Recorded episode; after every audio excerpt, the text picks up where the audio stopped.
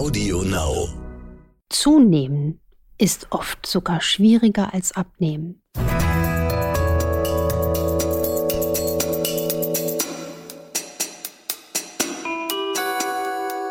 Dr. Anne Fleck, Gesundheit und Ernährung mit Brigitte Leben.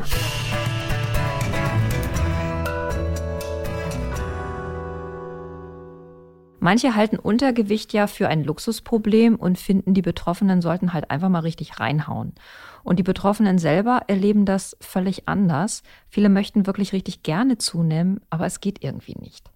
Und dafür gibt es natürlich Gründe, über die relativ selten gesprochen wird, weil es halt so ein Randthema ist. Dabei kann ein niedriges Gewicht die Gesundheit tatsächlich ziemlich beeinträchtigen. Wie man gesund und langfristig zunehmen kann, darüber sprechen wir heute. Und wir, das bin ich, Dr. Anne Fleck, genannt Doc Fleck, Vorsorgeärztin mit Herz für die moderne Vorsorge, die Menschen von Kindesbeinen an gesund erhält. Und Maike Dinklage, ich bin die Redaktionsleiterin der Brigitte Leben und das ist das Heft, das Anne und ich zusammen machen. Und ihr könnt es bestellen unter www.brigitte.de-brigitte-leben. Erstmal sollten wir vielleicht klären, ab wann man eigentlich von Untergewicht spricht. Ich habe ein bisschen dazu gelesen und fand, dass der Body Mass Index von unter 18 da zugrunde gelegt wird. Lebensgefährliches Untergewicht besteht dann bei einem Body Mass Index unter 14,5. Kommt das so mit deiner Erfahrung hin?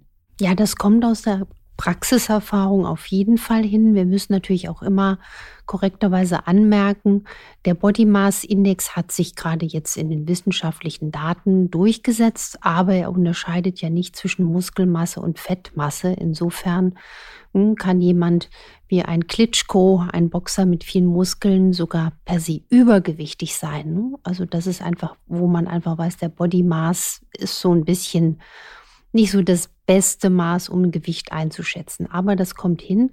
Und das ist in der Tat ein Riesenthema in der Praxis, dass viele Menschen, vor allen Dingen auch Frauen wie Männer übrigens auch darunter leiden, wenn das mit dem Gewicht einfach nicht so richtig hochgehen will. Und da muss man einfach nicht nur schauen, wie kommt man zu einem guten Gewicht, sondern einfach auch, wo hapert es denn dann? Da sind wir tatsächlich dann schon bei den Ursachen. Da gibt es ja vergleichsweise viele. Ja, und da empfehle ich auch ähm, gemeinsam mit den Hausärzten oder dem Arzt des Vertrauens wirklich mal die Lupe auszupacken, wenn man nachweislich schon Anläufe gemacht hat, um zuzunehmen. Und es geht ja jetzt nicht darum, dann wie wild zu essen oder auch irgendwelchen Schrott zu futtern, nur um ein bisschen was aufs Rippchen zu bekommen, sondern einfach zu schauen, was kann die Ursache sein. Also ganz oft erlebe ich wiederholt, dass eine nicht funktionierende Schilddrüse die Ursache ist. Nicht nur für Untergewicht oder Übergewicht, sondern auch für Müdigkeit, Konzentrationsstörungen, Gedächtnisstörungen, Brain Fog. Also die Schilddrüse ist so ein wichtiger Dirigent in unser aller Körper. Deswegen wäre da mein Tipp, Lupe raus, wie tickt die Schilddrüse. Und das hatten wir, glaube ich, auch schon mal wiederholt hier angedeutet. Aus meiner Erfahrung hat sich bewährt, nicht nur den Schilddrüsenbasishormonwert abzunehmen, also den sogenannten TSH-Wert, sondern eben auch die freien Schilddrüsenhormone FT3 und FT4. Und wer ganz besonders innovativ eine Laborentnahme machen möchte, der kann natürlich auch mal schauen, gibt es äh, Autoantikörper gegen die Schilddrüse. Und das ist einfach ein ganz, ganz wichtiger Punkt. Außer der Schilddrüse muss man natürlich auch ganz konkret darauf achten, was macht denn der Darm? Ja, der Darm ist ja unser stärkstes Verdauungsorgan. Und wenn der Darm einfach nicht richtig rund läuft, dann wird er natürlich nicht so viele Nährstoffe und auch Nahrungsbestandteile, Kalorien aufnehmen. Also so nach dem Motto, es rutscht einfach durch. Das gibt es auch nicht selten. Und auch da kann man ja auch zielführende Untersuchungen machen, auch gerade kostensparend nur wenige Parameter analysieren, zum Beispiel, wie sieht es denn mit der Darmschleimhautbarriere aus? Ist die intakt, ist die gestört? Ne? Und ähm, falls da ein Problem ist, dass der Darm einfach nicht stark ist und schlecht resorbiert, wäre mein Tipp, dass man einfach auch eine wirklich konkrete Darmsanierung macht.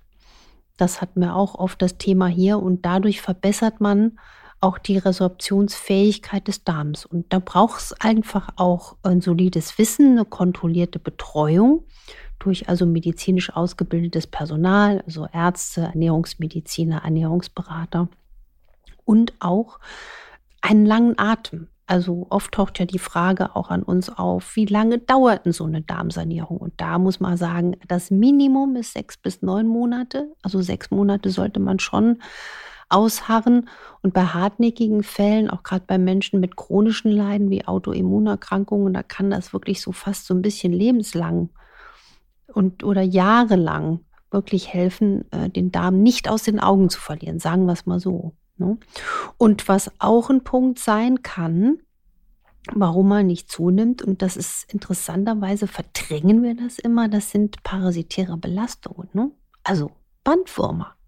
Ich meine, es wirklich. Ja, natürlich. Das ist immer, man denkt immer, das ist so, eine, so ein moderner Mythos. Nee, aber guck mal, Hunde und Katzen. Jeder, der Haustiere hat, jeder, der uns zuhört und seine Katze und seinen Hund liebt, oder vielleicht hat er sogar mehr davon, die werden ganz brav entwurmt und das steht im Kalender drin und da geht so zack, ist das. zur Sache und dann staunt man, was da rauskommt. Und ähm, das ist gar nicht selten, dass Menschen das auch haben. Bei Kindern denkt man noch ein bisschen öfter dran, aber das gibt es auch gar nicht so selten bei Erwachsenen. Und ähm, ich habe ja viele, viele Jahre an der Uni gearbeitet und erinnere mich, auch da hatte ich schon diese Liebe zum Detektivspielen. Und einige meiner spannendsten Fälle waren oft nicht erkannte Parasitosen. Also da gab es eine Patientin, die hatte einen Schweinebandwurm und eine andere hatte eine, eine Trichinose, also eine Erkrankung, die es wirklich auch gibt. Also gerade wenn Fleisch aus nicht kontrollierten Quellen kommt und auch nicht ordentlich kontrolliert wird. Und das ist auch nicht zu unterschätzen. Nur es wird halt zu wenig danach gesucht. Also das wäre nochmal so eine Stichpunktsache und dass man dann auch mal den Stuhl untersuchen kann. Im Zweifel auch eine gezielte Blutuntersuchung, weil nicht immer lassen sich alle Viecher im Blut nachweisen. Kann denn auch ein gestörtes Hungergefühl zu Untergewicht führen? Richtig, also man muss auch ganz klar sagen, ähm, wenn Appetitmangel ein Phänomen ist, Appetitmangel sollte immer ein Signal sein, dass etwas nicht in Ordnung ist. Also im schlimmsten Fall kann natürlich, und das ist natürlich auch ganz wichtig, deswegen ist auch bei chronischem Untergewicht der Besuch beim Hausarzt, beim Allgemeinmediziner oder Internisten wirklich unumgänglich, dass man auch schwerere Erkrankungen ausschließt. Also zum Beispiel auch ein schwerer Diabetes kann zu Appetitmangel führen und auch genauso zu Untergewicht. Also was man gar nicht so gerne jetzt ausspricht, aber auch Krebs führt zu einem chronischen Untergewicht. Da merkt man dann aber auch oft in der Regel begleitende Symptome, die nennt man dann auch im wissenschaftlich-medizinischen Ausdruck B-Phänomen, B-Symptome, Begleitsymptome wie Schwäche oder Nachtschweiß. Also wer wirklich da Probleme hat, der sollte ohne Angst aber auch äh, schauen, ob man wirklich auch regelmäßig seine Vorsorge nicht vergessen hat, gerade wenn man auf einmal merkt, man rutscht in ein Untergewicht. Das ist dann einfach auch nochmal zu bedenken. Es gibt ja noch einen anderen Aspekt bei dem, ja, sagen wir mal, freiwilligen Untergewicht oder auch einer eher asketischen Lebensweise, nämlich dass es immer heißt, wenn man tatsächlich sich sehr, sehr wenige Kalorien zuführt, hat man die Chance auf ein längeres Leben. Das scheint ja wissenschaftlich durchaus eine haltbare These zu sein. Richtig, da gibt es ganz spannende, schon lang bewährte Studien sozusagen, die im Tiermodell auch bereits nachgewiesen haben, die Mäuse, die wenig essen oder die kurz gehalten werden, dass die einfach im Grunde eine deutliche Langlebigkeit haben. Aber sich jetzt freiwillig in so eine extreme freudlose, genusslose Schmalspur-Askese beim Essen zu begeben, halte ich für nicht so lebenswert. Aber jeder nach seiner Fasson. Was ganz wichtig ist, wir brauchen ja auch eine gute Nährstoffversorgung. Also deswegen, darauf muss man achten. Und was natürlich auch ein Thema ist, ähm, nicht nur Nährstoffversorgung, wenn man jetzt sagt, ich möchte etwas für meinen Körper tun, um auch die Langlebigkeit zu fördern, da ist auch immer der Aspekt der Autophagie zu nennen. Also auch jemand, der jetzt chronisch untergewichtig ist, aber auch davon profitieren will, seinen hauseigenen Zellputz so ein bisschen zu pushen, der kann trotzdem eine Nahrungspause von 12, 13 Stunden über Nacht einhalten. Also so, um einfach die positiven Effekte des kleinen Mini-Fastens auszuschöpfen und dann aber nicht Sorge zu haben, oh nein, jetzt werde ich ja noch, noch dünner. Und auch das Hungergefühl, wenn es gestört ist, kann man auch ein bisschen dran arbeiten. Also spannenderweise können Bitterstoffe nicht nur gegen Heißhungerattacken helfen, sondern auch bei Menschen, die unter schwerem Appetitmangel leiden, können Bitterstoffe wiederum ein bisschen den Appetit herauskitzeln. Ein Multikönner. Sozusagen, ein, ein kleiner Tausendsasser. Oder so. Ja, Bitterstoffe sind einfach sowas von elementar wichtig. Die sind übrigens auch Teil einer Darmsanierung. Ne? Also der, man darf dann nie vergessen, der Darm muss auch von oben gedüngt werden. Also man muss die Leber anschmeißen in ihrer Kraft. Und da gehören Bitterstoffe dazu. Und wer unsere Podcasts schon gehört hat, den kommt es jetzt schon zu den Öhrchen raus. Alle anderen nochmal Öhrchen putzen. Also Bitterstoffe in Form von Lebensmitteln, Chicorée, Radicchio, Fenchel, Lauch, Petersilie oder mal einen schönen Löwenzahntee trinken, Löwenzahntee, Brennnessel oder Bitterstoffe in Form von Sprayform ohne Alkohol zwischen den Mahlzeiten. Das sind wirkliche Alleskönner und die sind einfach auch präventiv so wichtig. Unser Thema heute wurde uns auch nahegelegt von sehr, sehr vielen Hörerinnen und Hörern. Also ich bin tatsächlich überrascht gewesen, als ich eure Post durchgeguckt habe, ähm, wie häufig sich dieses Thema gewünscht wurde. Also es scheint irgendwie größer, als man es so gemeinhin wahrnimmt. Absolut, kann eine, ich bestätigen. Ja, ja. Eine Hörerin erzählt von ihrem Kampf um mehr Kilos. Sie ist 29, sie ist 1,62 groß und wiegt immer so um die 47 Kilo. Und sie wird halt gerne drei bis fünf Kilo zunehmen, aber es fällt ihr verdammt schwer. Und sie macht sich schon immer proteinreiche und auch kohlenhydratreiche Shakes, also mit, mit Quark und Haferflocken, Nussmus, Leinöl, also mit guten Ölen hinein, versucht es mit Kartoffeln, Teigwaren, Eis, Avocado, griechischem Joghurt, also alles, was eigentlich hochkalorisch ist. Aber so richtig setzt das bei ihr nicht an. Wie muss denn die Strategie aussehen? Also müssen wir auf bestimmte Nahrungsgruppen beim gesunden Zunehmen besonders setzen? Richtig, also da macht unsere liebe Zuhörerin und ich wink mal hier durchs Mikrofon schon ganz, ganz viel wichtig. Also diese Kombination ist entscheidend und zwar aus Kohlenhydraten und Fetten. Also wer zunehmen will, der kann gerne seinen Porridge auch äh, zum Beispiel mit ein bisschen Öl verfeinern. Das ist dasselbe Phänomen, wenn Menschen Brot mit Butter essen oder Brot mit einem Belag. Kohlenhydrat mit einem fettigen Belag Kohlenhydrat und Fett. Das ist die Kombination, die zum Zunehmen führt. Ne? Also insofern auch diese Zugaben von kohlenhydratdichten, stärkehaltigen Lebensmitteln, wie sie beschreibt, Kartoffeln und so weiter, sind prima.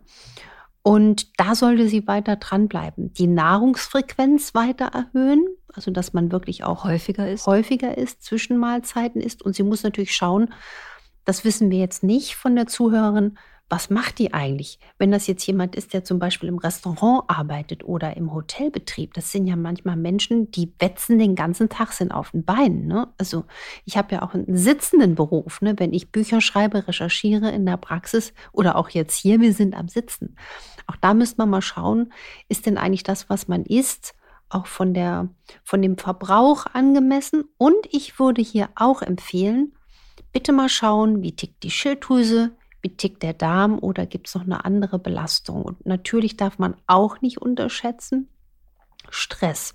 Stress kann uns zunehmen lassen. Chronisch extremer Stress macht auch die Gewichtsabnahme schwer, aber er kann natürlich einen auch zum Beispiel in Appetitmangel bringen, sodass man einfach sagt, ach, ich habe jetzt so viel Stress, ich habe gar keinen Hunger. Also auch das sollte sie hinterfragen.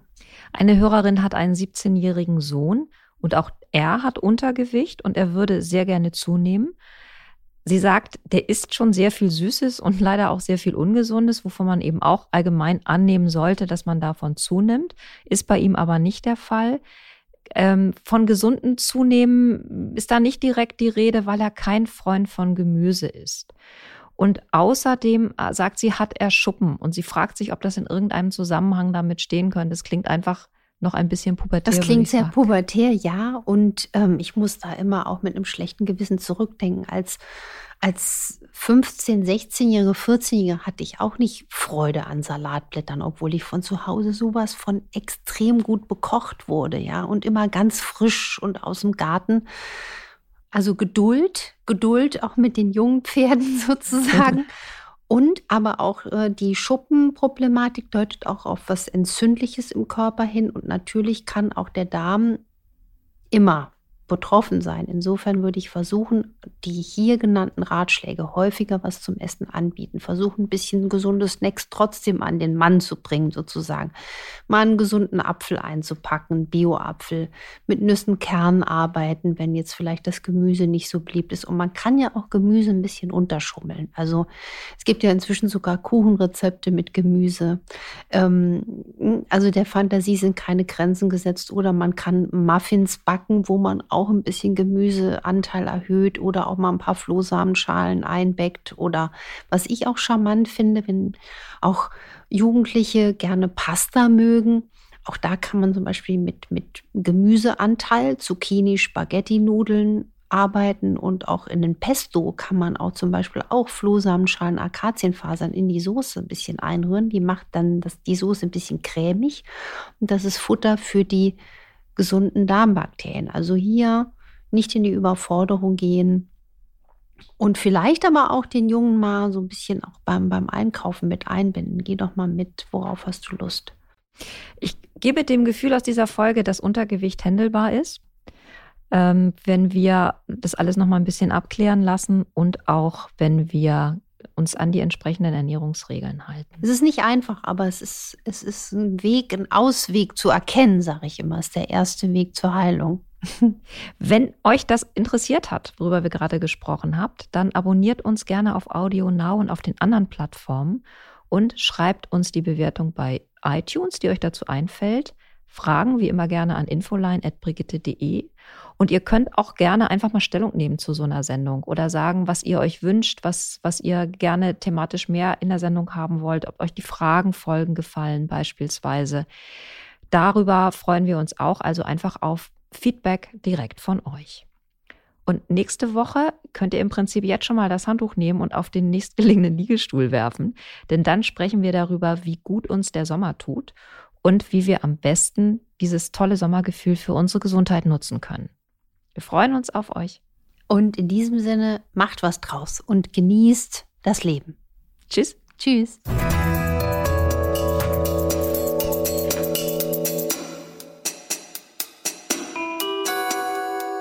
Dr. Anne Fleck, Gesundheit und Ernährung mit Brigitte Leben.